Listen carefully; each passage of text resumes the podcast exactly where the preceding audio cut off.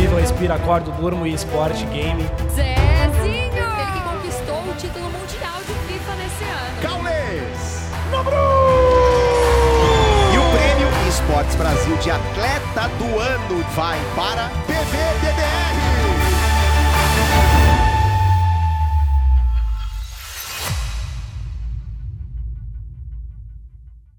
E aí, família!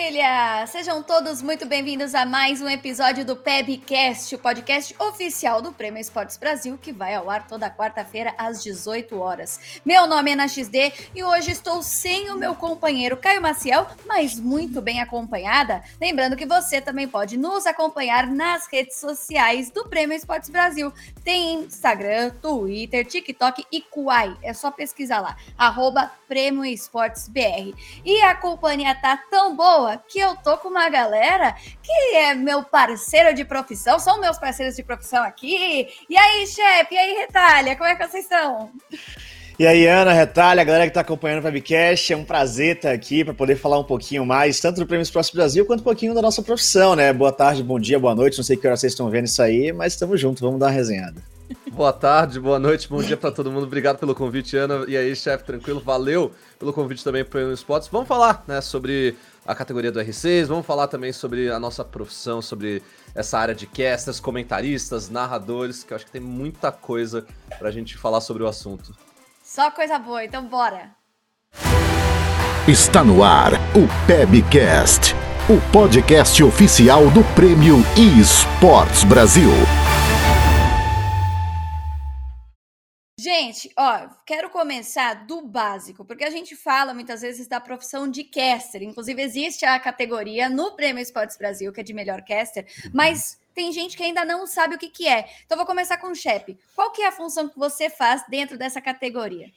Pois é, né? Uma coisa que pouquíssimas pessoas sabem, porque eles confundem muito. Caster é tudo, todas as funções do broadcasting, né? Que é a transmissão, basicamente, mas dentro dela tem as funções separadas. Eu sou o narrador né, que é ali em inglês chamado do, do, do play, play, by play, play, né, o cara que vai fazer jogada a jogada, né, do, do shoutcaster.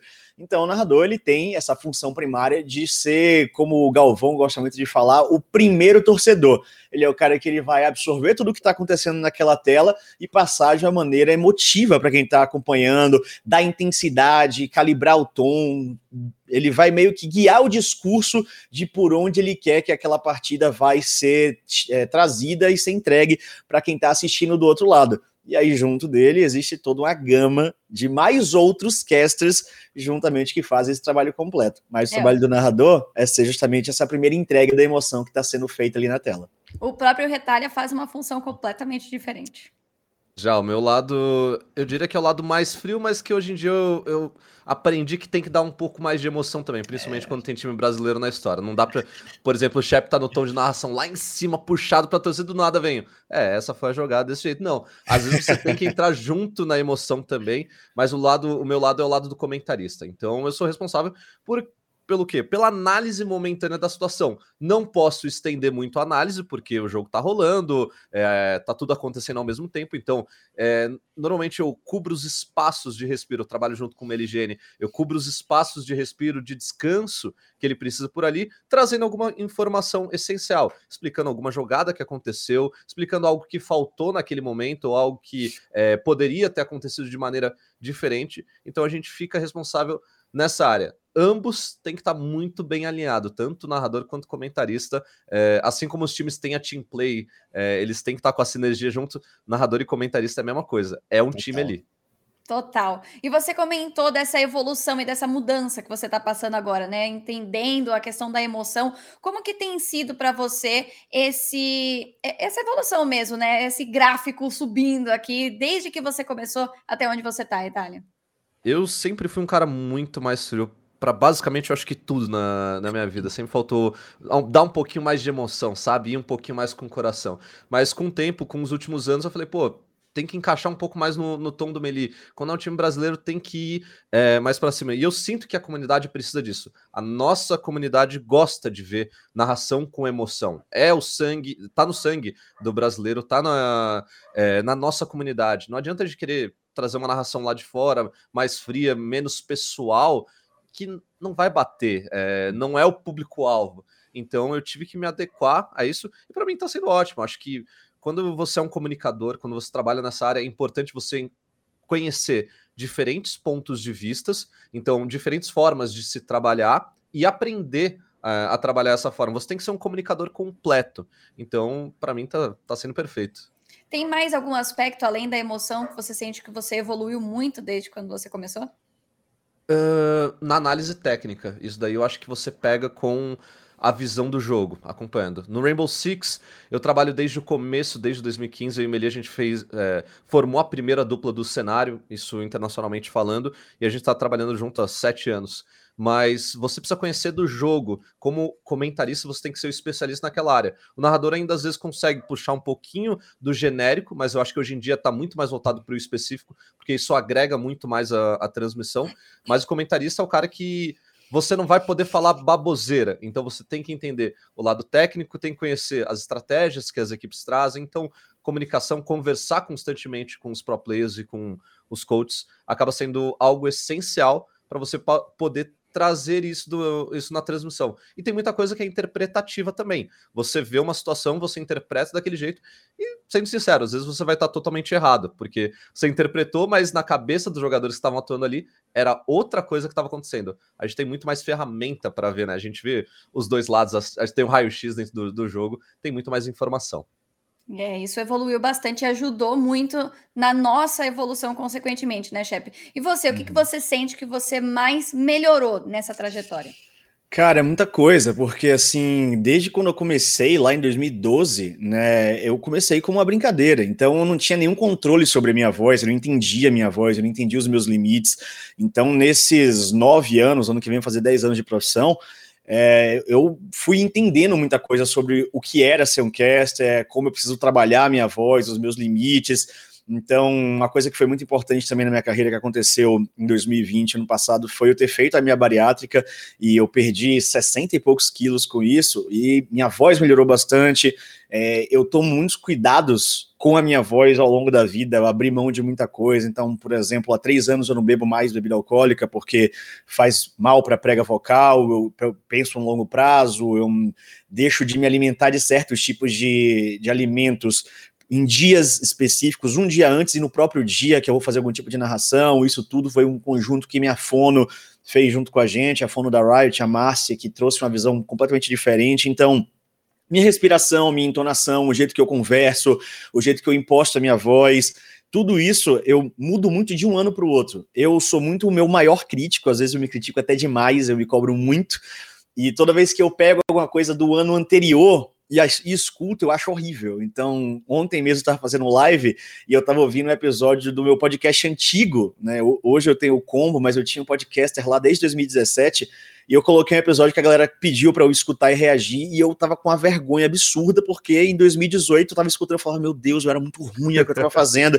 Então, assim, a voz muda, o jeito de falar muda, a comunicação, a respiração, a entonação, né? Tudo isso, é, a cada ano que passa, a gente vai aprendendo cada vez mais como melhorar, a maneira certa de tentar fazer essa sintonia fina. Você também, como o Retalha falou, você tem que ter um entrosamento muito bom com quem está do seu lado. Ele tem ali a, o privilégio de ter uma dupla fixa, isso é bom demais, né? Para certos aspectos, de eles se conhecem, já é uma simbiose. No LoL, a gente tem uma galera gigante, então a gente fica rotacionando o tempo inteiro, o tempo você tem que encaixar em cada pessoa nova que você entra. No jogo eu tô com Skit, outro jogo eu tô com Takeshi, outro jogo eu tô com Napon, e eu fico tipo, meu Deus do céu, qual é que eu vou ter que fazer agora? Sobe aqui, desce aqui, entrega daquele jeito. Então, assim, são muitas coisas que a gente tem que notar, porque para quem tá de fora, parece que a gente tá só falando que tá na tela mas envolve tantas coisas, sabe? Envolve sua respiração, a sua entonação, o jeito que você fala, fluxo vocal. Então, assim, são muitas coisas que a gente tem que evoluir, entender e entender também qual é o nosso limite, qual é o nosso estilo, porque não adianta alguém querer igual, é, querer narrar igual o Meli, sendo que ele não tem a voz ou o preparo vocal para aquilo, ou igual a mim, sendo que ele não tem assim, não adianta você querer copiar ou fazer igual, você tem que entender primeiro qual é o limite, qual é a extensão da sua voz, trabalhar em cima daquilo. A mesma coisa com o comentarista. O comentarista ele vai ter o estilo dele, que vai envolver o comentário, o conhecimento, mas o jeito que ele recebe, o jeito que ele entrega, a personalidade. Então, assim, você tem que entender muito dentro do caching qual é o seu estilo, criar ele dentro do, do, das capacidades vocais que você tem e a partir daí desenvolvê-lo a cada ano, sabe? Então, assim, é uma constante evolução que a gente não pode parar, porque se a gente achar que já está confortável, aí só começa a piorar. É uhum. estar feliz, mas nunca satisfeito, né? Exatamente. Eu sempre falo isso dentro da minha profissão também, porque querendo ou não, também sou caster, né? Sim. também tô, eu tô aqui sabendo, eu sei muito bem como vocês se sentem dentro de tudo isso, mas assim, chefe, você mesmo falou, né? Não tem uma dupla fixa, mas tem alguma pessoa que você sente que influenciou e muito a sua carreira? Você fala de comentarista ou de narrador? Pode ser qualquer um, o que você tiver aí. Ah, sim eu tenho dentro e fora dos esportes, por exemplo. Antes de, de começar nos esportes, eu sempre admirei muito diversos narradores de esporte tradicional. E para mim tem dois nomes assim que são absolutos. Para mim, um deles eu já falei, é o Galvão Bueno. Para mim, ele é o mestre supremo da comunicação. Você pode dar qualquer coisa na mão do Galvão e ele vai fazer. Velho, se você der para ele batizado de uma criança, vai ser um mega evento. Assim, o cara ele é o rei do entretenimento. Ele sabe fazer. Bolinha de gude. Bolinha de gude, qualquer coisa, corrida de caracol. Ele vai te entregar uma parada incrível sabe? Ele então ele sabe entreter, ele sabe jogar muito bem com as palavras, ele sabe jogar muito bem com a emoção dele e a emoção de quem está assistindo. Mas em termos de voz, em termos de técnica, aí para mim tem um cara no Brasil que infelizmente não está mais conosco há alguns anos, que é o Luciano do Vale. Esse é assim, é o assim, é o concurso, sabe? Esse cara, é, o que ele fazia era fora de série. Inclusive, o Brasil deve muito ao Luciano da multiplicidade de esportes que a gente acompanha hoje, porque foi ele que trouxe basquete, ele que trouxe vôlei, ele que trouxe Fórmula Indy, ele que trouxe um monte de esportes de fora para a emissora que ele trabalhava na época, popularizou e fez isso se divulgar cada vez mais.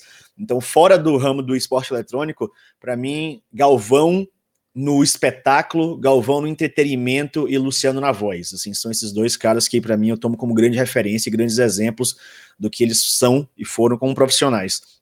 Dentro do esporte eletrônico, eu sempre admirei muito uma pessoa que, infelizmente, também não está mais trabalhando tanto no LoL, ele está trabalhando mais internamente, que é o Rivington III. Ele era caster de League of Legends e eu sempre fui muito apreciador do estilo dele. Ele é um cara que tinha uma fala sabe, muito rebuscada, ele entregava bem, a voz dele era bonita, ele sabia trabalhar a voz dele. E em 2016 eu tive um episódio muito da hora que eu pude conhecer o Rivington nos Estados Unidos. A gente foi fazer o Mundial de, de LoL em 2016. Foi minha primeira viagem coletiva com a Riot. A gente tinha ido para o Chile antes, mas tinha sido só local. Essa foi tipo todo o broadcasting do mundo. E aí eu tava no mesmo hotel que eles, eu fui subir sozinho, os meninos, eu tava com os outros casters, eles falaram, foram comer, eu falei, ah, não, vou pro quarto. E aí, na hora que eu entrei no elevador primeiro sozinho, daqui a pouco ele prau, veio correndo, era o Rivington. Eu fiz tipo, Jesus. Eu dei aquela gelada, aí o Rivington entrou como freak e eu fiquei tipo, tem que falar alguma coisa, tem que falar alguma coisa, tá chegando no meu andar, tá chegando no meu andar. Aí na hora que chegou o meu andar, eu botei a mão né, antes de sair, eu falei, Rivington, muito obrigado, eu sou o cast do Brasil, do CBLOL, me inspiro muito no seu trabalho, é, eu queria muito agradecer pelo seu trabalho e queria tipo, dizer que você é muito bom, e é isso. Aí ele, pô, que da hora, não sabia, coisa e tal, parabéns aí pelo job, a gente se vê no stage. E aí eu saí, e aí quando a porta fechou, lembrei que o Freak tava no elevador também, eu não falei oi para ele, eu fiquei tipo, Jesus, eu fui muito escroto. Mas eu pude falar com o Riv, que foi uma das minhas grandes referências dentro do esporte eletrônico também. Olha, essas viagens internacionais rendem muitas histórias, né, Nossa, né, Itália? E bastante junto mesmo do Meli, né? Que é mais ou menos o que eu tinha puxado para o chefe. Você tem essa pessoa que está do seu lado e com muita história para contar também. Conta uma aí pra gente. Cara, a gente sempre teve muita história, porque a gente viaja para fora, né, para cobrir os eventos desde 2017. Acho que começou 2016 com o R6, 17 já estava indo para Polônia, a gente fez bate-volta para Polônia, cara Jamais achei que ia fazer isso na minha vida. Ah, vou passar um fim de semana em Katowice. Eu falei, legal, da hora. É, mas as melhores são sempre na, na neve. Inclusive, eu lembro até que saiu uma matéria já um tempo atrás que a gente contou de alguns casos, de algumas histórias. Mas tem uma que a gente estava com, na época, o Cap e o Guizão eram a segunda dupla, estavam junto com a gente lá no, no Invitation no Canadá.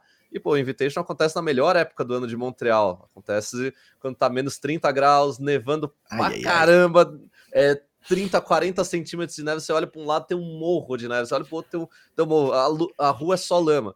E aí estava saindo do evento, que era num centro de convenções da, da fase de grupos ainda. Ah, vamos almoçar que a gente tem um horário, bora. Fomos almoçar é, e, e, fomos na, nas lojinhas lá, vamos ver se encontra alguma coisa. Está o Cap no, no, estacionamento e o Cap é uma figura, cara. O Cap é, é sensacional. Ele, ele e o Guizão era uma dupla incrível. O Guizão, aliás, eu aprendi muito com ele quando ele foi comentarista nosso. É, e aí, pô, tô gravando os stories de um lado, tô gravando os stories do outro, né? Aquela coisa de, de social, de mídia social. De repente, está atravessando o estacionamento. Tem um degrauzinho cheio de neve, obviamente, né? Uma calçada cheia de neve. O pessoal sobe e o Cap resolve fazer o que depois? Pular da, da calçada pro, pra rua. Só que no que ele pulou, eu tinha acabado de parar de filmar. Essa foi a sorte dele. Só deu para ver uma coisa, ele pisando e os dois pezinhos indo para cima, ele caindo de costas no chão. Assim, Nossa. na hora a gente riu, mas foi perigoso, porque gelo machuca, é concreto também. Mas na hora, cara, a gente riu pra caramba. Não, não tinha como não rir, porque foi a cena mais engraçada, assim. Os dois pezinhos indo pra cima é, a- é a cena que fica na minha cabeça. É um, é um negócio que você só vê que Parece desenho Você- animado até. parece história de desenho animado. E aí depois, né, a gente saiu num outro dia, isso no, no outro Envy, saiu eu, Léo Bianchi, Rodrigo Fábia, né, sensacional, hoje tá com, tá com a Riot, inclusive, Sim, Fábia. Fábio. Léo tá com a gente. E aí saiu eu- nós quatro junto com o Meli. Fomos para um, pra um bar à noite, depois voltamos pro hotel a pé, já que tava de boa, era do lado. E aí vamos brincar de surfar no gelo, né? Por que não? Sempre dá certo essas ideias. Aí eu resolvi fazer isso. Da um- primeira deu certo, na segunda deu certo. Na terceira, meu amigo, só fui no chão, os dois. come- Os três começaram a rir, mas ele conta até hoje pra todo mundo. Aí, ó, tá vendo aquele trouxa ali, ó? Resolveu brincar de surfista no, no gelo, e aí, ó, caiu, tomou uma rola ali, mas não aconteceu nada, ficou tudo de boa. O evento já tava quase no, no final também. Mas assim, sempre tem alguma história, sempre tem alguma coisa. Isso é karma. Nossa. É caro. Do Riram cara, verdade. Um ano, riram. depois eu, eu- um ano depois eu paguei com Oh. karma. Tá certo. Todo evento internacional tem essa história. Eu acho que Nossa, é muito nossa. legal fazer esse tipo de viagem. Me lembra até um pouco as viagens, sabe, com a turminha da escola. Que você ia na, na época de escola viajar com alguém.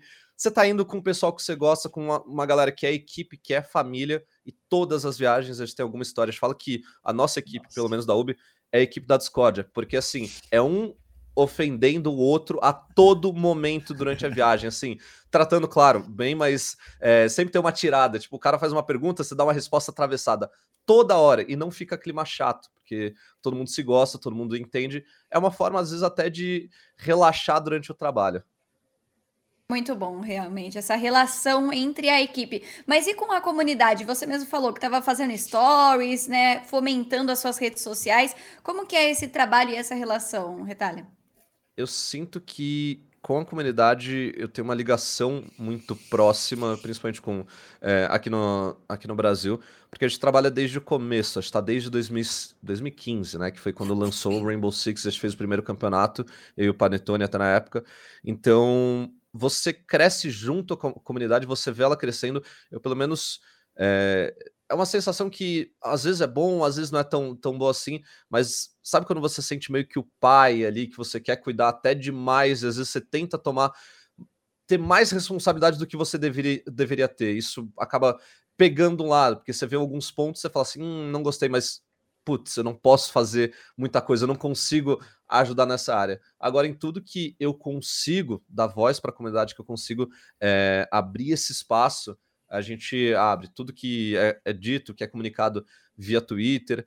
Então, assim, eu me sinto muito próximo e uma coisa que eu não sei de vocês, eu acredito que todo mundo que trabalha com isso gosta, mas eu, quando vou numa BGS Saudades, BGS Saudades, Oh. eventos presenciais, é, a coisa que eu mais gosto é ficar no meio da galera. É ir conversar Sim. com todo mundo, conhecer as histórias. Meu, se eu estiver almoçando, pode me parar. Se eu estiver, meu, conversando, a não ser que eu esteja corrido para algum compromisso que eu vou falar, espera um pouco, eu vou estar tá em tal lugar, depois a gente consegue se falar. Mas se eu não tiver, se eu tiver, cara, no meu horário de lazer ou de descanso ali, pode interromper para tirar foto. Eu acho que é o mínimo que, que a gente deve, porque uhum. a gente cresceu graças a essa comunidade também. Então, é um pessoal que tá ali, meu, te acompanhando, tá contando as histórias, você ajuda ele e do outro lado, ele também te ajuda, porque pelo menos quando eu saio de uma BGS, eu saio cansado, Nossa. mas ao mesmo tempo eu saio num outro mood, num, sabe, num, com, com uma felicidade, com um sorriso do, do lado pro outro. Parece que meio que muda a tua energia do ano inteiro. Você veio pro ano cansado, foi pra BGS, saiu cansado mentalmente, mas você tá feliz, você tá tranquilo, você sabe que você fez o seu trabalho, é, rolou muito amor e muito carinho por ali. Shep, você até recentemente, com essa é, criação dos seus próprios projetos, você também se aproximou ainda mais da comunidade. Sim. Como tem sido isso? Ah, cara, tá sendo uma experiência muito legal, porque assim, a comunidade do LoL ela é uma comunidade muito grande, muito vocal, e durante muito tempo ela teve uma certa divisão muito forte, né? Porque os pro players, eles sempre foram as figuras de atenção, como eles têm que ser, né, dentro do cenário, mas a relação, principalmente com a Riot, especificamente com os casts dos pro players, nunca foi uma relação muito maravilhosa e muito limpa. Assim, com limpa que eu falo de, sabe, fluida, tipo de, de grandes amores. Sempre houve muita crítica. E de uns anos para cá, né, eu tenho cada vez mais assumido, como o Retalha falou ali, uma postura, às vezes, de querer, sabe, me intrometer bastante, mas me intrometer acho que na palavra certa, é eu tenho um vínculo educacional muito grande, assim. Eu sempre é, gostei muito, ainda gosto. Eu venho da academia, né? Então, assim, eu sou formado pós-graduado. Eu cheguei a dar mentoria de direito durante algum tempo, me formei, trabalhei oito anos no mercado antes de vir para o esporte eletrônico, e minha mãe é professora, então eu valorizo muito a educação. Então, todos os meus projetos, eles sempre têm como, como base algo educacional. Né? O podcaster foi assim, agora o combo eu sempre falo sobre deixar um legado. Né? A gente está sendo aqui pioneiro, todos nós que estamos aqui, a galera que está acompanhando, você para para ver, o cenário tem 10 anos, 12 anos, quando a gente fala de esportes em geral, se você pegar desde o CS lá atrás, muito mais tempo, mas naquela época não era um esporte ainda, mas a gente está, sabe, ali pavimentando um caminho que está muito cedo para uma outra galera chegar e fazer um trabalho muito maior. Então eu quero, faço questão muito de deixar esse legado. E eu até ano passado, especificamente, eu tinha essa ideia, mas muito trabalhando desse lado só aqui, sabe? Os meus projetos, eles vinham de mim, junto com meus colegas, junto de Riot, e eu tentava fazer isso da melhor maneira possível. A partir desse ano, eu comecei a ter um contato muito maior com os jogadores e com a comunidade. Eu sempre fui muito respeitado pelos jogadores, sempre respeitei muito eles, talvez por minha idade, tenho 35 anos, me acho o, o idoso do cenário. Então, assim, eu sempre tive uma relação de respeito muito grande com eles, mas era isso, era respeito. Com o Combo Podcast esse ano, eu pude chamar as pessoas lá no programa e passar a ouvir histórias que eram muito mais dos jogadores. Então, eles começaram a abrir o coração sobre de histórias de vida das pessoas, da mãe, do pai, de quem ele é, o que ele faz. Isso começou a estreitar os laços muito e principalmente depois do programa que eu tive com o Baiano, a gente falou muito sobre essa questão de integrar a comunidade, porque o Baiano ele conseguiu fazer isso muito forte no LoL. E aí eu comecei a ver como era muito mais importante também estar ao lado dessa galera. Então eu comecei a, a frequentar muito mais alguns ambientes de pro players em, online, né? Tipo lives, é, ser muito mais ativo em rede social, postar bastante coisa, ouvir muito mais, saber o que eles querem né, entregar, mas também receber do outro lado, porque esse entrosamento é muito necessário. Então, esse ano de 2021 foi muito especial, porque além de estar tá fazendo o meu trabalho num momento muito bom, que eu estou gostando do que eu estou entregando profissionalmente, eu comecei também a ter muito mais visibilidade e também ter muito mais aceitação da galera, porque eles começaram a ver que eu estava entregando a parada que eles queriam, sabe? E quando eles tinham alguma ideia diferente, eu aceitava aquela ideia e tentava incorporar, sabe? É tentar unir os dois lados, porque querendo ou não, quando você, como nós aqui trabalhamos em uma empresa, né, que representa o jogo, a gente está muito ligado nos ideais daquela empresa, ou por que eles tomam certas decisões, o jeito que a transmissão é feita, o jeito que a comunicação é passada, e muitas vezes a gente está muito alinhado com aquilo e pode não entender que a comunidade acha aquilo legal, mas poderia ser melhor. Uhum. E aí eu comecei a ouvir o que poderia ser melhor e comecei a entregar isso do outro lado. Então, começou a virar uma ponte, sabe, entre a empresa e a comunidade, as coisas começaram a fluir muito mais, as pessoas começaram a falar muito mais, a aceitação começou a vir mais dos dois lados. E aquilo, sabe? Nós temos que estar sempre muito unidos. Eu não falo nem só do LoL, falo de todos os esportes. A comunidade de esporte eletrônico ela é uma só. Por mais que tenha o R6, o LoL, o CS, o Vavá, o Wild Rift, o FIFAs, sabe? No final das contas, a gente acaba viajando por tudo isso. Eu narro LOL, mas eu assisto R6, eu tô lá vendo o Retalho Meli se, se emocionarem quando o Brasil foi tri, né? Um, dois, três, o Mundial, fazendo história no mundo. Fiquei emocionadaço agora quando né, a Fúria pegou aquela vaga pro Legends de novo. Né, o Frifas dando show desde o início, ali sendo top mundial desde o seu primeiro ano de abertura. Então, a comunidade de esporte eletrônico, por mais que você não ame tanto todos os jogos ao mesmo tempo, você vai ter um amor maior, mas a gente está sempre interessado por tudo, porque quanto mais qualquer um dos lados crescer, todo mundo cresce junto. Então eu acho que essa proximidade tem que ficar cada vez maior e 2021 foi um ano que eu trouxe isso muito para minha realidade, está sendo muito edificante, está assim, sendo muito importante para mim como profissional e também como pessoa. Você falou dessa coisa dos esportes ser, é, ser, um só, né? E eu até assino embaixo, tem assinatura eletrônica aqui nesse podcast. é, já, já, faz a assinatura eletrônica aqui que a gente já tá, já estamos todos preparados aqui por conta disso. Mas você também, você sempre foi do LOL, né, chefe? Sim. Só que recentemente você fez uma narração ali, deu uma arrastada ali pro CS, agora ah. foi animada, hein? Então, não foi uma. Eu, eu, eu fico até assim, porque assim, não foi uma narração porque foi como eu falei no post. Primeiro, eu só fiz, para quem não sabe, eu, eu acabei, como eu acabei de falar, a Fúria se classificou para o Legends, né? E no último lance da, da do, último round, o Vini da Fúria ficou um x3 e ele fez ali um clutch incrível. Só que há muito tempo no Brasil, o cenário de CS não tem mais um broadcast, né? O, o Gal meio que chegou revolucionando a parada, trouxe um novo estilo e, a, e o povo do CS amou aquilo, e basicamente hoje o Gal faz tudo, e não tem mais um broadcast oficial de CS no Brasil. E aí eu tava assistindo, e eu acredito, a, a dupla de narração que fez aquilo lá é incrível, eles tiveram grandes momentos já, narrando vários lances, inclusive alguns lances brasileiros, mas eu acredito que naquele momento eu acho que eles estavam torcendo pro outro time, né, que era do Enei. É. Então, quando a Fúria passou, e foi um momento incrível, sabe? Foi um clutch do Vini, matando três, plantando a bomba. E aí eu, tipo, eu fiquei, meu Deus do céu! E aí os caras falaram, opa, tá aí então, cara. Tá Vini aí, ganhou, Fúria classificada, aí, comemoração, e a Fúria, tipo, uou! E o cara, tipo, é isso aí, né? Incrível, boa jogada. Foi um negócio muito flat, muito pra é, baixo, cara. Foi uma conversa, e aí a comunidade surtou, sabe? Tipo, com razão cobrando, pô, que absurdo, momento incrível. A gente não ia pro Legends desde dois. Desde, última foi SK. A SK foi o time BR que tinha ido pro Legends, sabe? Então, assim, fazia muitos anos, uns 5, 6 anos que a gente não ia pro Legends. E aí eu fiquei assim, cara, é, eu vou dar uma brincada aqui, só pra, sabe, não é pra nada, eu vou só fazer uma narração, porque eu não manjo de CS tecnicamente, porque foi como a Retalha falou, assim, o, o, narrador ele pode brincar com o óbvio. E foi o que eu fiz, eu brinquei com o óbvio. Eu não meti nenhum termo técnico, eu não eu, eu só botei emoção. Eu falei, ó, foi para cima, pá, coisa e tal. Matou o primeiro, matou o segundo, matou o terceiro e tá lá. Fúria. Eu não falei de clutch. Mitológico. Meti o mitológico, que é meu bordão. Então, assim, eu não falei nada técnico. Então, assim, eu nem narrei, eu só dei uma brincada. E, inclusive, no texto, eu falei todo o respeito do mundo, meus colegas narradores do exterior, né, que fizeram isso. E já se tiver algum narrador de CS brasileiro que acha que eu fiz errado, já peço desculpas antecipadas, mas eu só quis dar emoção ao momento eu só quis dar uma emoção que aquele momento necessitava, cara, porque foi assim, uma entrega que não deveria ter sido feita daquele jeito. E aí eu fiz de brincadeira, tanto que eu fiz, eu acordei, né, o jogo tinha sido no outro dia, eu acordei, fiz em segundos, postei e fui abrir live, porque eu nem, nem, nem liguei, eu postei abrir live e aí galera, vamos fazer a live aqui hoje, daqui a pouco plau, plau, plau, celular, tururu, tururu, tururu. Falei, o que que tá acontecendo? Eu abri, tinha tipo 13 mil likes, 800 retweets, o Gal tinha passado na live dele, matéria na Globo. Eu falei, Jesus Cristo, o que que tá acontecendo?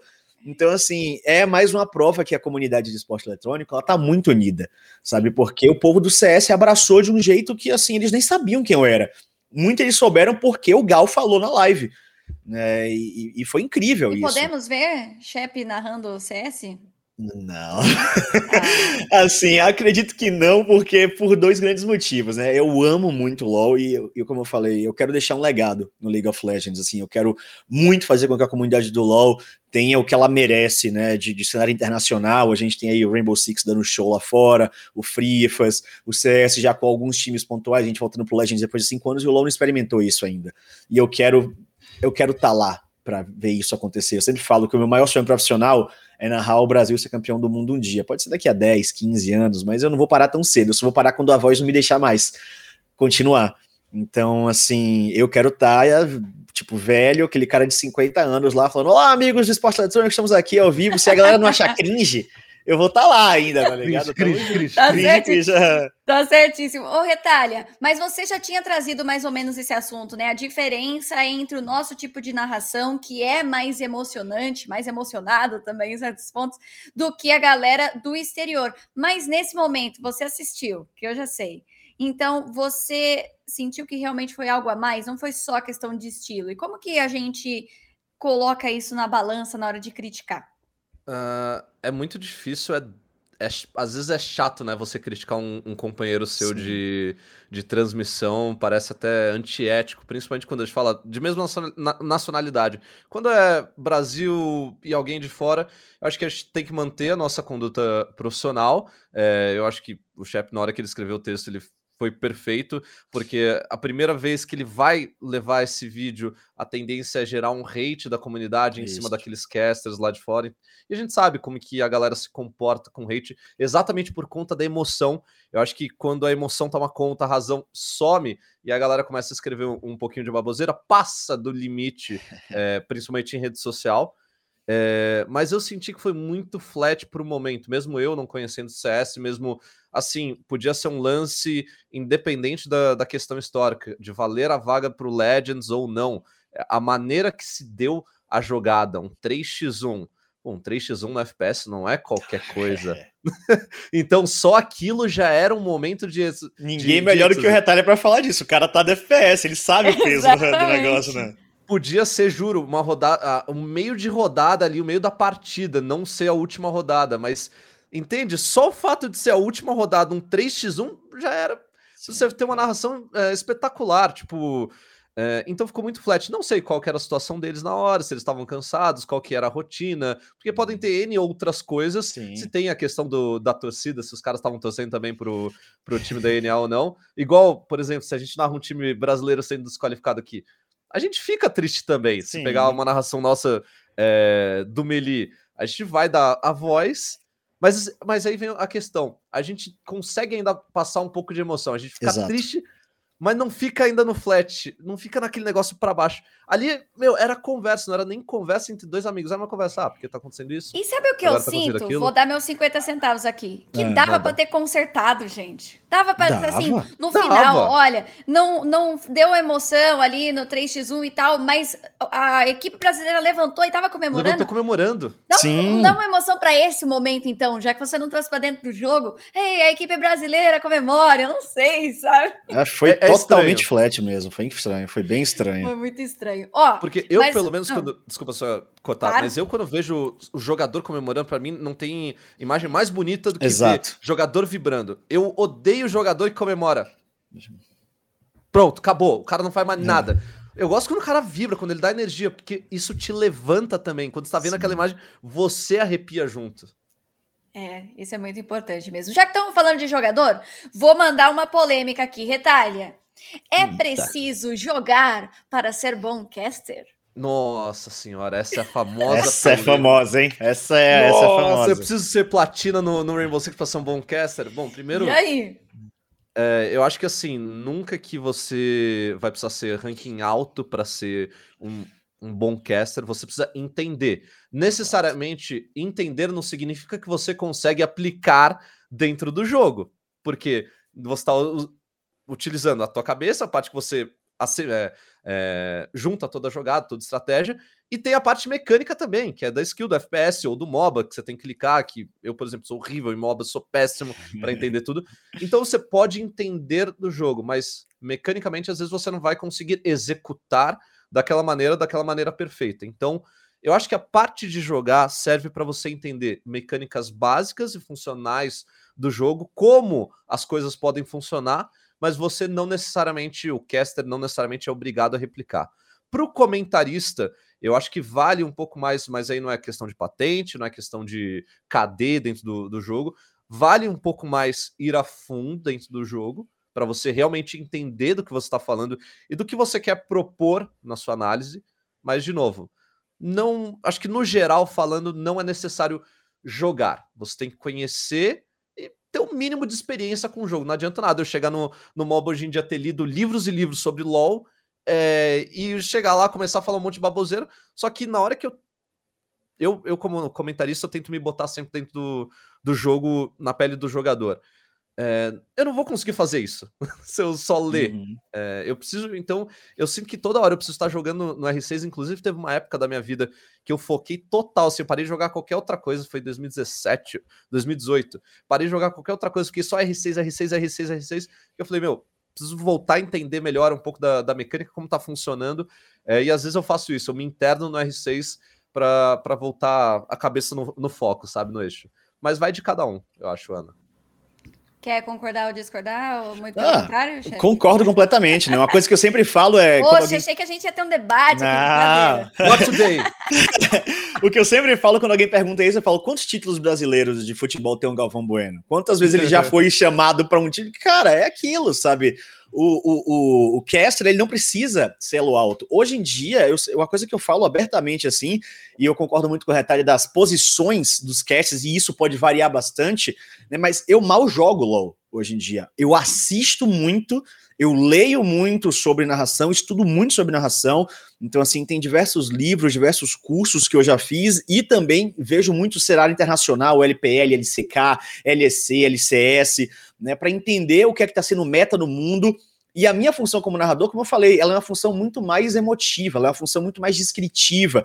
Eu tenho que passear muito mais com a comunicação do que com o conhecimento. O analista, o comentarista, ele já tem que ter a soma do conhecimento mais a aplicabilidade. Mas não dele saber aplicar, mas ele saber como se Quão aplica. difícil é Uhum. também, né? Isso, Pelo é por isso, é por isso que o Retalha falou de ele jogar, porque ele jogando, ele vê a galera porque ele fala, hum, então aquela parada que eu li, olha lá o cara fazendo, né? Então é, é- é mais ou menos essa mecânica. Então você não precisa ser elo alto, você não precisa Mas eu ter tenho necessariamente Uma isso. aqui para te puxar, Ah. chefe. Diga. Você falou Ah, quantos títulos tem Galvão Bueno, mas Hum. Shep tem título no Ragnarok. Ah, opa. E Ah, aí, tem, isso te tem. ajudou de alguma forma dentro da sua profissão?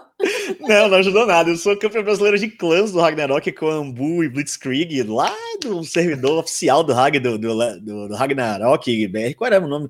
BRO, que era no servidor BR oficial. Inclusive, uma galera do LoL jogava Rag.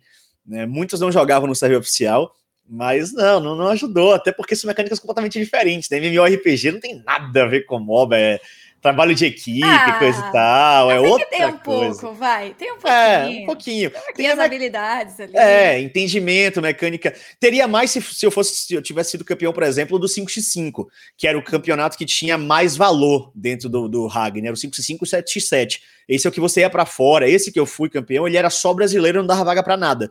Né, porque era de clãs, e aí então era uma questão de liderança. Eu era um dos líderes lá da, da aliança, mas o de 5x5, 7x7, esse era da galera nata da nata. Aí era muito mais dedo, sabe? Era uma galera, tipo, absurda, que quem ganhava normalmente não era nem o meu server, era o Caos, eu jogava no Loki, né? Mas é, quando era MMO, eu sempre fui muito tryhard, né? Porque eu joguei muito WoW na minha vida também, e eu era muito tryhard no WoW. Na época do Lich King, eu briguei por Helm First, mas não deu. A galera trollou lá na minha raid, não- faltou duas semanas aí a gente ficou em terceiro. Joguei na Pax também, que foi uma das guildas brasileiras mais incríveis de, de- da aliança durante bastante tempo. Mas assim, é isso, sabe? Eu sempre fui muito tryhard porque eu tenho um lema muito grande no tudo que eu faço, é assim, se eu não for bom, eu não faço, porque eu odeio perder. Eu sou horrível perdendo. Assim, eu fico puto, né? Então isso me estressa. Aí assim, se eu já vejo que eu não sou bom, eu falo, eu nem jogo. Eu nem me, me nem, nem- me aventuro. Eu só assisto, eu só curto.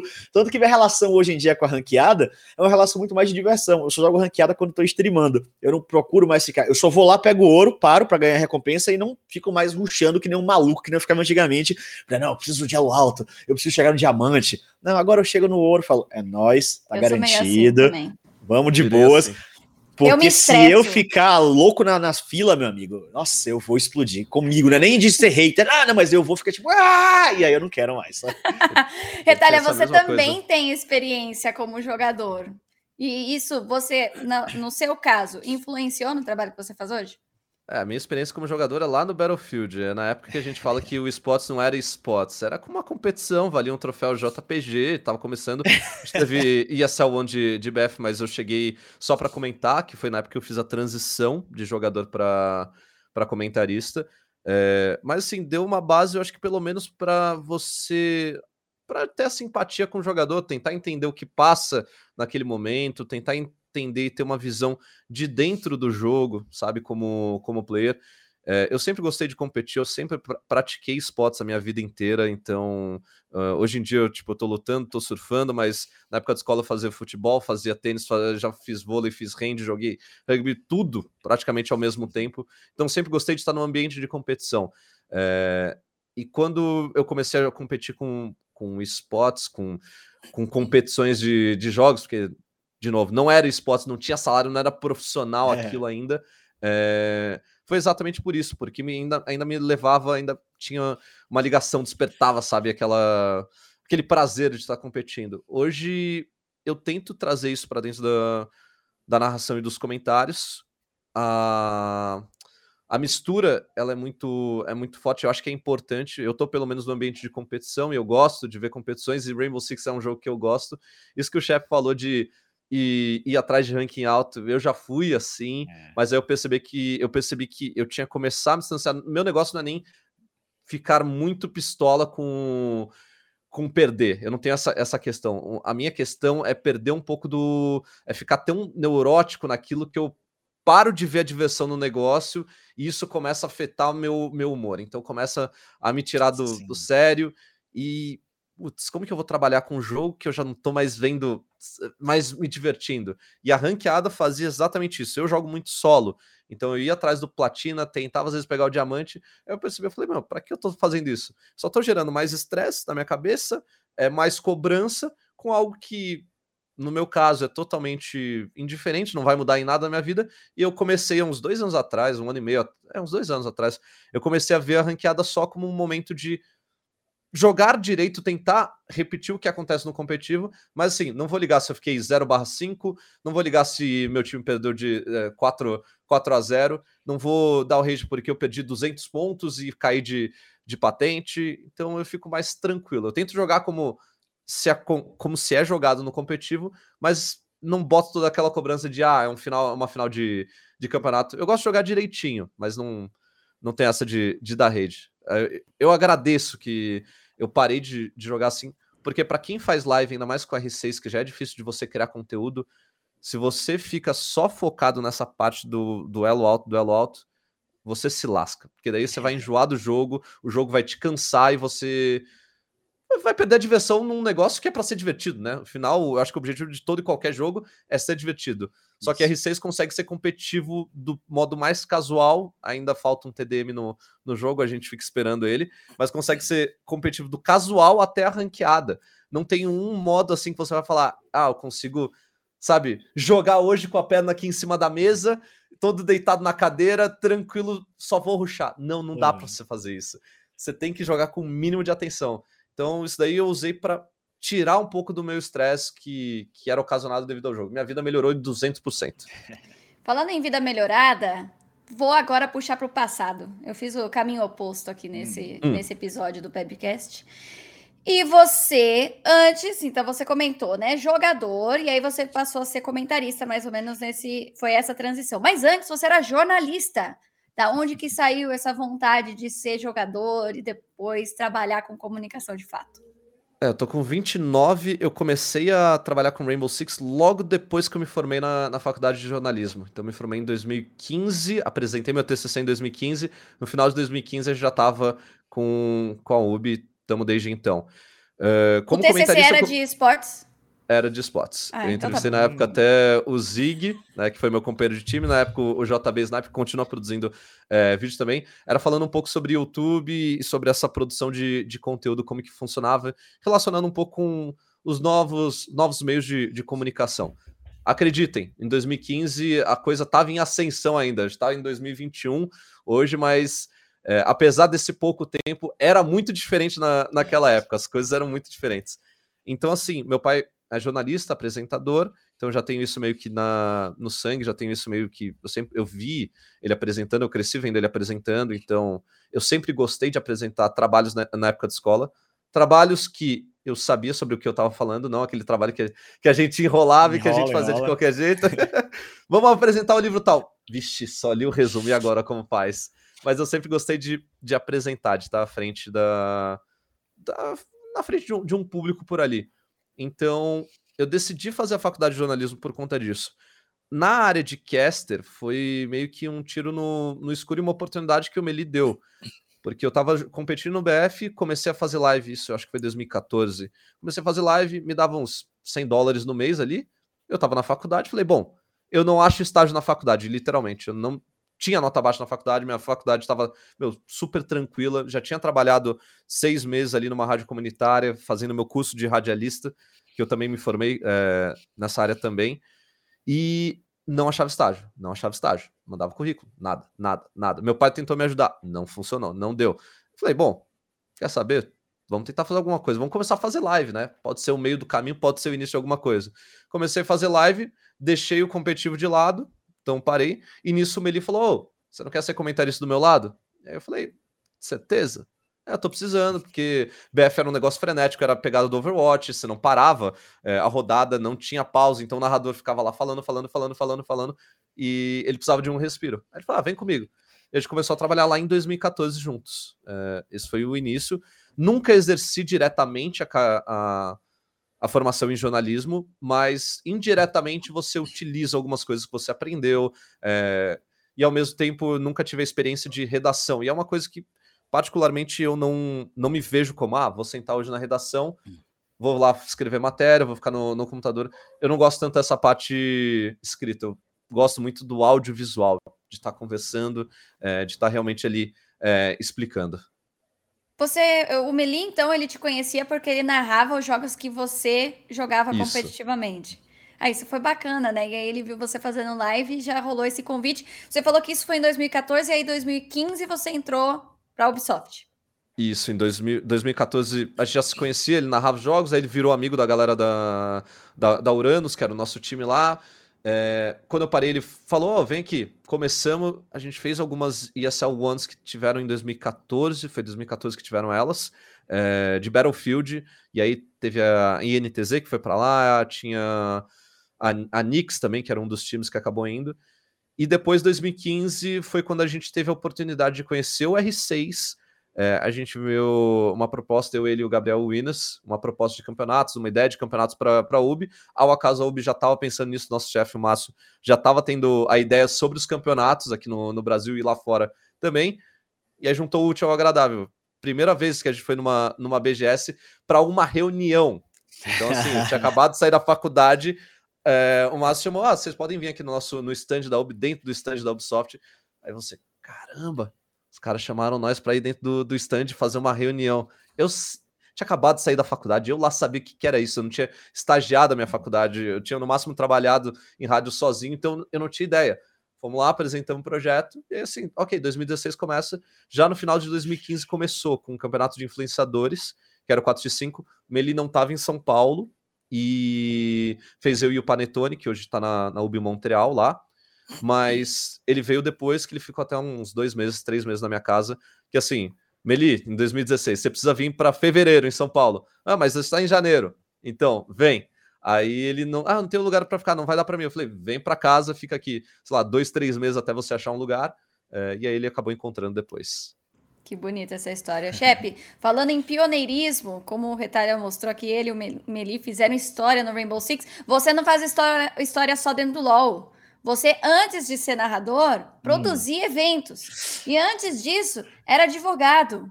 É, rapaz, Como que ser... eu vou entender essa, essa linha do tempo? Me explica. A, per a pergunta é: você quer mesmo? Porque é grande a história. Vocês têm tempo para isso? É história longa. História bem longa. Vou tentar resumir, assim, Resume, porque, nossa, vai. já. Que é inc... Vamos lá.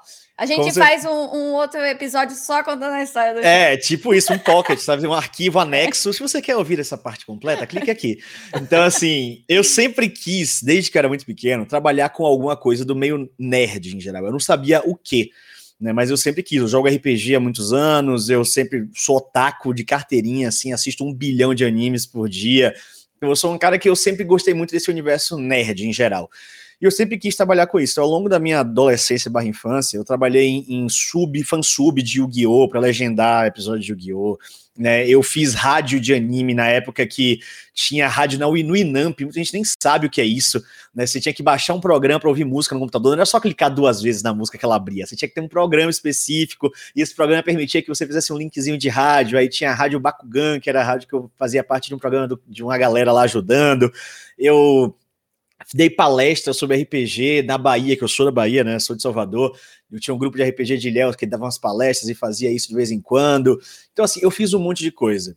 E em 2004, no meu último ano de colégio, eu descobri um evento de anime em Salvador, né, que era o Anipolitan. Já tinha tido um ano antes, experimental, ia ser o primeiro ano grande, e eu fui, tipo, fiz amizade lá, e desde então, de 2004 para frente, eu virei ali um produtor júnior, é porque era um evento de amigos, era uma coisa muito pequena, então todo mundo era produtor do evento né, para fazer ele acontecer no final do ano. E eu fui indo assim ao longo da vida até que eu fiz meu direito, né, fiz a faculdade de direito, passei. É, eu sempre fui uma pessoa que eu gostei muito de falar, gostei muito de falar e argumentar. Eu sou o cara na Riot, o pessoal diz que eu sou o chatão junto com o melão da Riot, porque tudo argumento, tudo pergunto por quê. Eu falo, não, não é assim que tem que ver, e tarará, e tudo reclamo, porque eu sempre gosto de ficar argumentando e achar o melhor caminho para as coisas. É, fiz a faculdade de direito, desde o primeiro semestre eu estagiei no escritório de advocacia e fiquei lá minha vida inteira do direito. Então, eu fiz os cinco anos de direito nessa mesma, nesse mesmo escritório e depois os três anos que eu me formei e atuei foi no mesmo escritório, né? Me fiz minha, minha, minha, meu TCC em direito tributário, em direito empresarial, me especializei em direito tributário. E ao longo desses anos todos, eu fui sempre ali ajudando a fazer, a produzir esse evento, cada vez mais especializado, até virar realmente produtor, produtor mesmo, de fazer coisas mais técnicas, mas era sempre um hobby, né? A produção era sempre um hobby, era sempre uma brincadeira. Eu nunca quis ser produtor, mas eu quis estar inserido naquele evento, que era o meu momento de tipo, estou trabalhando com o que eu gosto. Aquele sonho que eu tive, que eu sei que não vai rolar mais, chegou um certo ponto da vida, eu falei assim: não, não deu, vamos tocar a vida real, vamos ser advogado. Mas era meu escape era fazer a produção do evento de anime ali, era estar tá com meus amigos, era estar tá brincando.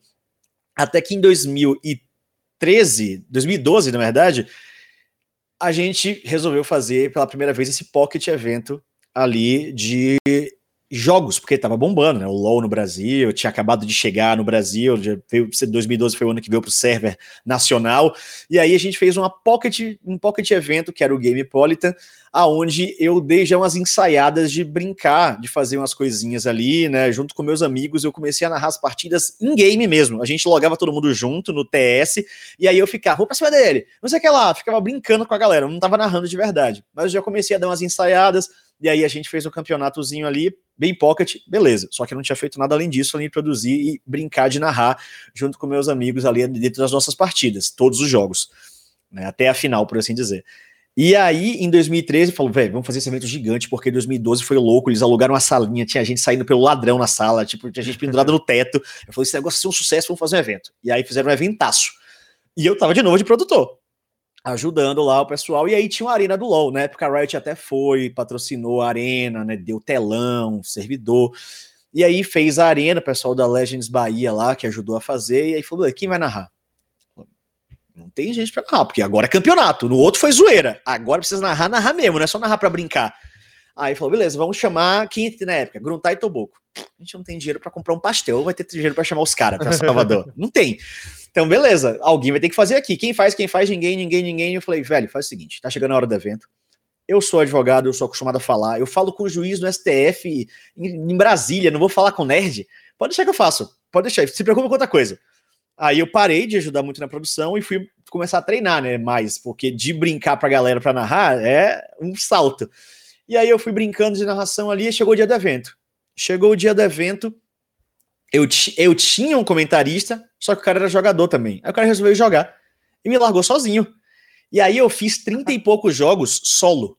Tá ligado? Pá! Chegou no domingo, meu amigo, assim, no último jogo, o campeão acabou. Eu mal conseguia falar, minha garganta tava doendo, só que eu tava completamente apaixonado. Eu falei assim: achei.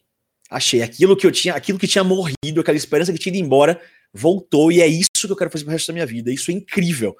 E aí, no outro dia, na segunda, eu já chamei um amigo meu, que era produtor, produtor mesmo, junto com a gente lá, ele trabalhava com isso, falei, vamos abrir uma empresa para levar a narração para os eventos do Nordeste. Quando a galera quiser fazer alguma coisa, me chama. E a gente começou a fazer. Fez evento em Salvador, fez evento em Feira de Santana, fez evento em um monte de lugar interiorzinho. Dizendo, pode me chamar que eu narro. E eu comecei a narrar, comecei a narrar nessa brincadeira. E eu comecei a vir para São Paulo, encher o saco da galera aqui, né? Porque o melhor jeito de você ser visto é encher o saco dos outros. Né? Então, networking. E como eu estava há oito anos no escritório de advocacia, meus chefes eram muito meus amigos. Então eu vi filho deles nascerem, fui para batizado, fui para aniversário, convivia. E aí eu tinha uma relação muito da hora com eles. Eu chegava, chefe, posso ir para São Paulo? Falta três dias. Eu ruxo aqui, faço o protocolo de lá, porque pode fazer protocolo digital. Se precisar, se, se você quiser que eu vá no fórum de São Paulo resolver um, um rolê, eu ainda resolvo para você sempre pagar diária. Aí eles falaram, ah, vai, pode ir, vai. Contanto que você não perca prazo, pode ir. E aí isso foi muito legal também, porque eles deixavam eu viajar muito para São Paulo. Então toda vez que tinha uma BGS, tinha um Campeonato Brasileiro de LoL, eu vinha aqui, chegava, oi, tudo bem, eu sou o chefe, sou narrador da Bahia, toma aqui um, um pendrive com, meu, com minha narração, se tiver um espaço, dá uma chance, galera. Tá, tá, beleza, tá, senta lá, Cláudia. Uhum. Até que um dia, em 2013 mesmo, no mesmo ano, eu vim assistir só o, o campeonato de LoL, né, o CBLOL, a Riot me deu a entrada de imprensa que eu pedi, e aí a X5, que era quem fazia os eventos da Riot na época, tava fazendo o Anime Friends, tava rolando CBLOL, só que precisava ter LCS. E aí eles falaram, chefe, você tá em São Paulo, que eu vi você postando aqui, né? Eu falei, quer narrar na X5? Moleque, quase infartei. Né? Eu falei, tipo, claro, que? por favor. e aí eu fui pra X5, narrei LCS, conta um pouco quanto tinha na época, que para mim eram, porra, na época eram tipo, pá, caralho, inspirações. Fiz a LCS com eles, a X5 gostou muito, só que o, o campo de, de cast estava fechado. E eu continuei só indo fazer e pedindo oportunidade. Em 2014, eu recebo uma ligação, estava voltando do escritório para almoçar em casa. Era o Marcos, que era um dos sócios da X5, chegou, chefe, o negócio é o seguinte, a gente gostou muito da sua narração ano passado, o pessoal aqui admirou muito, só que a gente estava com todo mundo fechado, surgiu uma vaga, a gente quer que você narre, seja narrador oficial da LCS. Aí eu fiz, meu Deus do céu, que incrível! Aí, o salário é tal, era mais do que eu ganhava no, no escritório. E aí eu falei, nossa, é... tá, quando é que eu preciso ir? Amanhã. Aí eu falei, uhum. segurou, amigão, segurou, né? Calma. Tinha 27 anos na época, tava namorando, tava no mesmo escritório há 8 anos, 27 anos de amigos lá. Falei, não dá, pô, não, não é assim. Aí ele, o máximo que eu consigo segurar é duas semanas. Aí eu falei, tipo, tá, duas semanas eu consigo. E aí foi, falei com meus pais, falei com minha ex-namorada da época, o que eu tava mais com medo era meu escritório, né? Porque os caras tinham me dado várias chances, tava lá oito anos, eu ia virar sócio do escritório, cara. Eu ia virar sócio, já tava, tipo assim, no processo de sociedade. E aí eu chamei meu chefe na sala falei, velho, ó, sabe aquele jogo que eu tô narrando todo sábado e domingo, da Go for Law lá, que às vezes você assiste? Ele, ah, eu falei, então, eu vou largar tudo pra virar narrador. E eu achei que ele ia me dar, tipo, a bronca do milênio. Ele chegou, sabia, sabia que você ia largar o direito um dia. Porque ele também era nerd, tá ligado? Ele também assistia. Ele falava, pô, vai lá, pô, vai lá e, tipo, se não der certo, pode voltar que a gente contrata você. Bacana. Então isso foi muito da hora, sabe? Eu tive, eu tive uma rede de apoio muito grande para vir para X5, porque meu escritório deu apoio, falou que eu poderia voltar caso, caso desse ruim. Meus pais super aceitaram. Né, minha mãe, eu lembro que ela virou para mim e falou assim: vai, meu filho, porque se você não for, você vai passar o resto da sua vida inteira pensando como teria sido sua vida se você tivesse ido. Então, sua casa vai estar aqui, seus pais vão estar aqui, braços abertos para sempre, seu quarto vai ser sempre seu quarto.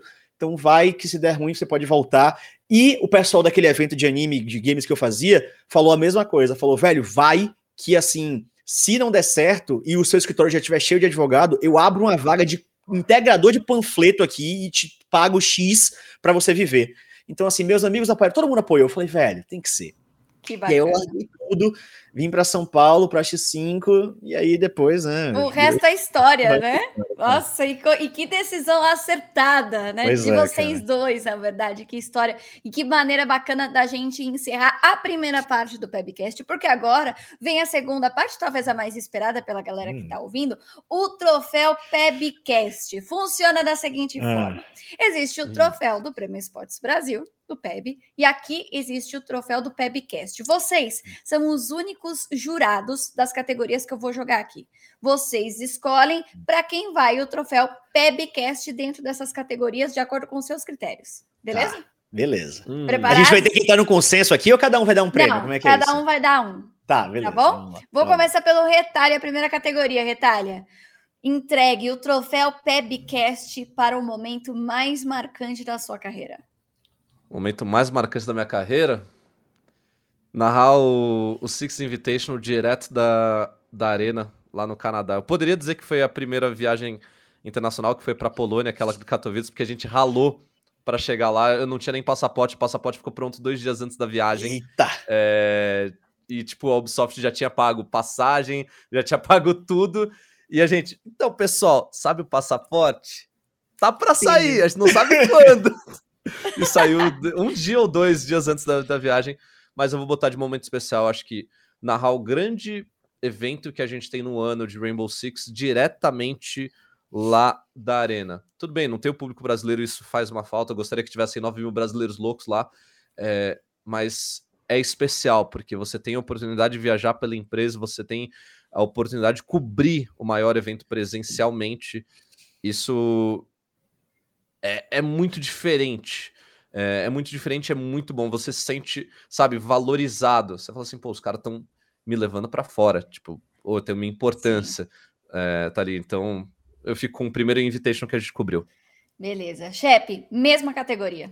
Ah, eu vou. É aquilo, é padrão. Eu e o Retalho a gente vai ter a mesma resposta, cara. Que a minha vez foi exatamente isso: 2016, final do Mundial de League of Legends. Pela primeira e única vez, infelizmente, até hoje, a gente mandou uma equipe presencialmente para narrar a final do Mundial. E eu tive o prazer de fazer a narração da final do Mundial com o Faker, infelizmente, perdendo.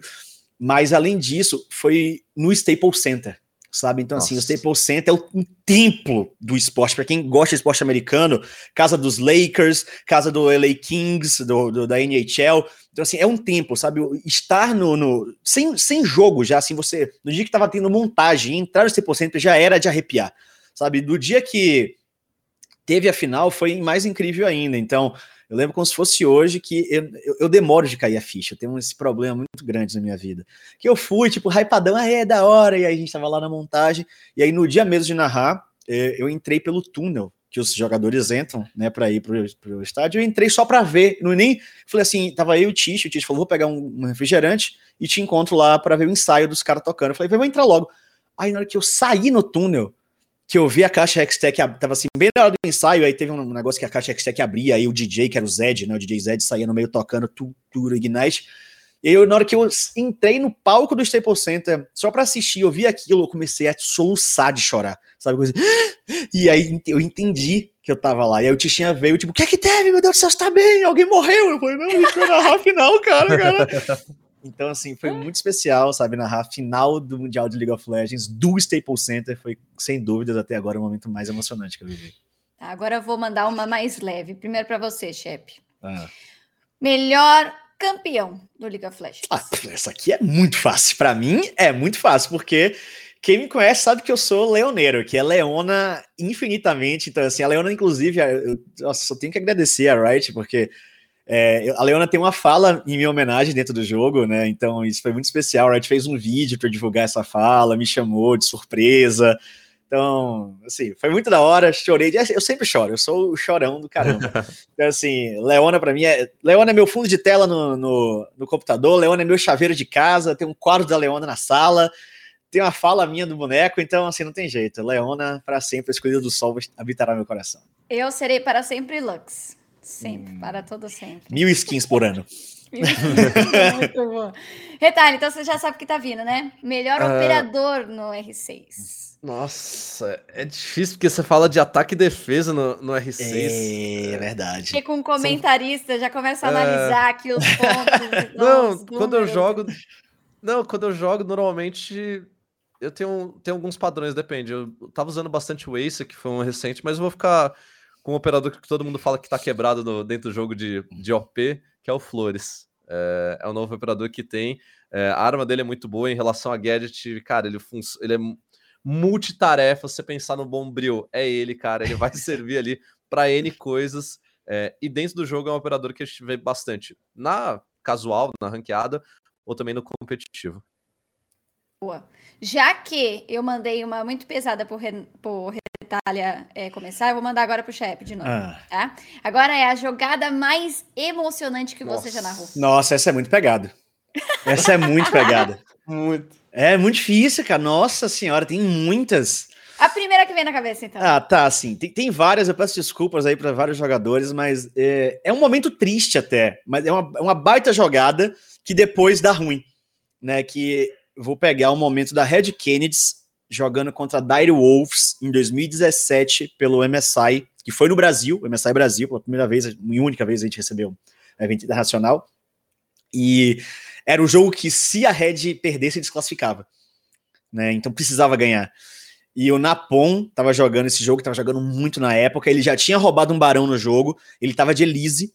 E aí ele encosta de novo. A Darius começou a fazer o barão. Ele encosta por trás do Covil. E eu lembro a narração até hoje. Eu falo, sinto o cheiro de roubo, ele já roubou uma, vai roubar de novo, tá chegando.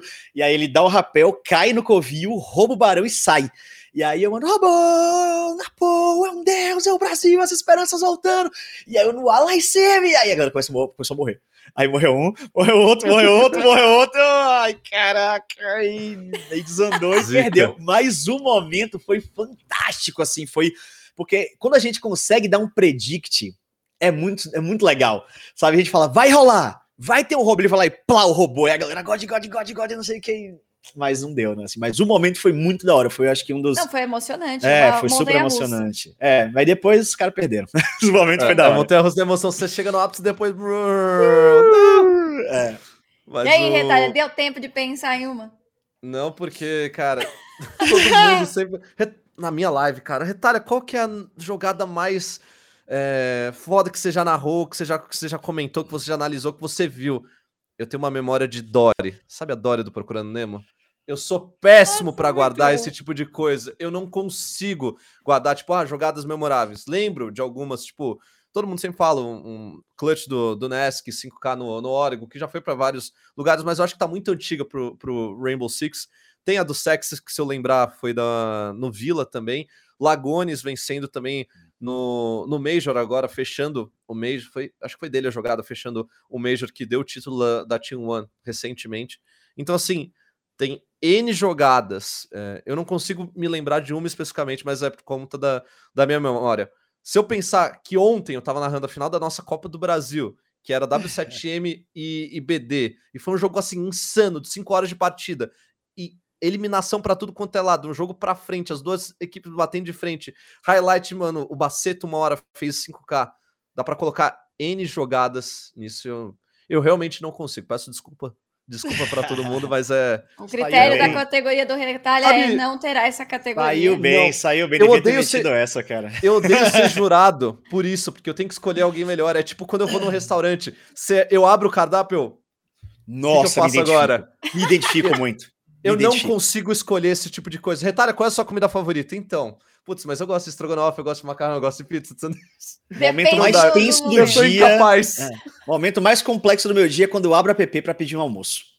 eu abro e falo, beleza, uma hora e meia me espere, porque ficarei aqui decidindo. É, eu sou incapaz disso, Ana, desculpa. Tá tudo bem, eu vou mandar uma última aqui. Então vai, Retalha, para você primeiro, hein? Então não foge, não. Esse é, uma, é talvez o mais complexo, na verdade, tá? Então, o troféu Pebcast para um sonho que você quer realizar no futuro. Nossa. Hum, reflexivo. Vou, vou pedir uma ajuda para retalho. É profissional ou pessoal? Para dar uma separada, né? Então, eu vou no, no Vai profissional. No, de novo. No profissional, mais fácil. Profissional, Ó, mais critério de vocês. Eu vou, no, eu vou no profissional porque, assim, eu sou um cara totalmente workaholic. Eu tenho tentado, eu tô diminuindo isso esse ano. Eu peguei meio ano não sabático, né? Eu tô morando parte do tempo na praia e parte do tempo em São Paulo, então fico indo e vindo, indo e vindo. É, mas poder, eu acho que viver de spots. Eu sempre me cobrei muito isso, tipo, ah, como que vai ser meu futuro profissional? E eu sempre fiquei muito com medo. Eu acho que não ter sucesso profissionalmente no futuro é um dos grandes medos da, da minha vida. É tipo, eu tô num jogo hoje e daqui dois anos sabe? Essa mudança de vida. O que, que eu vou fazer? Tá, Rainbow Six acabou, e agora? O que, que eu faço? Isso é uma coisa que tá toda hora martelando na minha cabeça e, sabe, vai meio que te auto-sabotando para algumas uhum. coisas. É... Então, é... o meu grande sonho é. Minha grande conquista é, é poder viver de spots, seja no R6, seja com o que aparecer pela frente, mas viver e continuar vivendo disso, porque é o que eu gosto. É... ser um comunicador é o que eu gosto apresentando, igual a gente já fez de vez em quando no Major, ou sendo comentarista? Muito bom. Justo. Ah, assim, eu eu vou também no profissional, né? Eu, assim, dou graças a Deus e agradeço muito também a, a, a Riot por me poder, por poder viver esse sonho, né, de viver de esporte eletrônico, e eu sei que pelos planejamentos, pelo tamanho, né, pelas, pelos planos que a Riot apresenta pra gente, o LoL vai durar aí muito tempo, né? Fé em Deus, o negócio tá pleno vapor. O Rainbow Six também, mas o retalho é, é, sim. É Não, mas é a, mente, é a mente que tá auto-sabotando. O projeto do Rainbow Six já falaram que é para 10 é anos mais, sim, é, tipo, é longevo. Então, assim, mais o meu grande sonho, profissionalmente, eu já falei aqui no, no episódio, é narrar o Brasil campeão do mundo de LoL. Assim, esse é o meu maior sonho disparado. Eu não sei se vou ter estrutura emocional no dia se isso acontecer para conseguir existir depois, né? Tipo, de, de, não me esvair em lágrimas, mas é meu grande sonho. Assim, eu sonho muito em ver e narrar um dia, né? O Brasil é campeão do mundo de League of Legends, é, sem dúvida esse. Nossa, eu até, até mexe com o meu coração só de pensar. Estamos um já pouco comentei. longe. É, o retalho aí é fácil. É é. Retalho já, tá, já é bi. Já tô mal, tô mal acostumado já, é, cara. Chatão tá isso. isso, gente. É, mais nove, né? A parte, a, parte, a parte chata disso é que a gente não tá presencialmente. Cobrir é. um evento... Pres... Cobriu eventos, eventos presencialmente de Major e mundiais me acostumou mal porque quando a gente vai para narra uma narração e para um comentário estúdio a quilômetros e milhares de quilômetros de distância, seis horas de fuso horário de diferença, é um negócio frio. Você entra no estúdio, tá lá todo mundo, beleza, ok. É, parece que é mais um dia de trabalho. Quando você tá no evento, que você encontra ah, o jogador coisa. no bastidor e tudo mais, é outra coisa. Eu queria muito, assim, é, por mais que o título do Invitation do Major foram sensacionais, eu queria muito estar presencialmente nesses momentos. Tipo, foram títulos que a gente comemorou, tudo mais, a gente ficou feliz. Mas a gente sabe que quando você tá ali é diferente. Ah, é então, assim. Eu posso dá, dizer dá uma que falta. É, tá? É, é, só tem gente chata nesse negócio, tô ficando puto Ai, já. Todo mundo, todo mundo já narrou de negócio mundial, menos já, eu. E o meu foi presencialmente, Sim, que o Brasil ganhou. Rio de Janeiro, né? Rio de Janeiro, foi incrível. Gente, foi incrível também o papo aqui com vocês. Muito obrigada, chefe. Muito obrigada, Retalha. Foi ótimo, de Tamo coração junto. mesmo. E é ótimo estar Obrigado. aqui com colegas desse espaço todo. Ah, o prazer foi todo meu aqui, né? De estar junto com vocês. Primeira um vez te entrevistando, hein, chefe? Pois é, se, se, inverteu agora, né? É. Você foi lá no meu podcast, agora eu tô aqui. Então, um prazer muito grande. Obrigado pelo convite aí, Ana. Obrigado, Retalho, também por dividir aqui o espaço, pessoal do Prêmio Esporte Brasil né? Tamo junto e é, eu adoro falar, cara. Como a Retaia falou, o negócio da gente que trabalha com cash é ser comunicador acima de tudo, sabe? Então eu adoro falar, não é à toa que eu também tenho um podcast, cada episódio tem quatro horas, cinco horas. Então é aquilo, falar é muito bom. Então é o que eu mais gosto de fazer. Eu, Valeu, eu comento sempre que quando junta uma, um trio de comunicadores, uma rodinha de comunicadores, que essas apresentadores, o que, o que for, é espaço para ter um podcast de, de 10 horas para o negócio Nossa. não acabar, porque todo mundo começa a falar e, meu amigo, já era. Não tem. Você vai ver, a conversa durou três horas ali, mas calma, o planejado era só uma. Passa é. do ponto sempre. É, muito obrigado pelo convite. Eu gosto de falar, eu gosto de conversar, de, de conversar, sabe? Sobre o profissional, mas também esse pessoal, esse lado um, não uhum. tanto técnico, mas o lado é, mais passional da coisa, sobre a nossa paixão. Acho que todo mundo que está dentro dos, dos esportes aqui, principalmente a gente que está trabalhando com isso, tem muita paixão no meio, porque uhum. pelo tempo que a gente já, já passou, já acompanhou e vem acompanhando essa evolução, a gente está no início do processo, como o Shep falou no início aqui do, do podcast, uhum. talvez a gente está abrindo a mata ainda, abrindo a trilha para o pessoal no futuro ter um caminho muito mais certo, muito mais profissional e de pouquinho em pouquinho as coisas vão evoluindo. O Chef tá desde 2014, eu tô desde 2014. A gente viu quanto tudo é, mudou. O Chef já trabalhou, por exemplo, com, com o Marcão, né? Que você falou até já. Da, da X5. Já trabalhei junto com ele, então a gente vai trabalhando com as pessoas que estão é, no mesmo meio, e isso é muito gostoso, isso é muito bom. Que delícia, gente. Muito obrigada também você que está aí nos assistindo e nos ouvindo até aqui. Esse episódio foi incrível. Imagina o próximo. Cada próximo episódio é ainda melhor que o anterior. Então eu te espero na semana que vem, quarta-feira, às 18 horas, aqui nesses mesmos canais. Mas até lá você pode seguir a gente e acompanhar o Prêmio Esportes Brasil nas redes sociais. Tem Instagram, Twitter, TikTok e Kuai. Só colocar lá, arroba Prêmio Esportes BR. E eu vejo vocês no próximo. Bye! Valeu!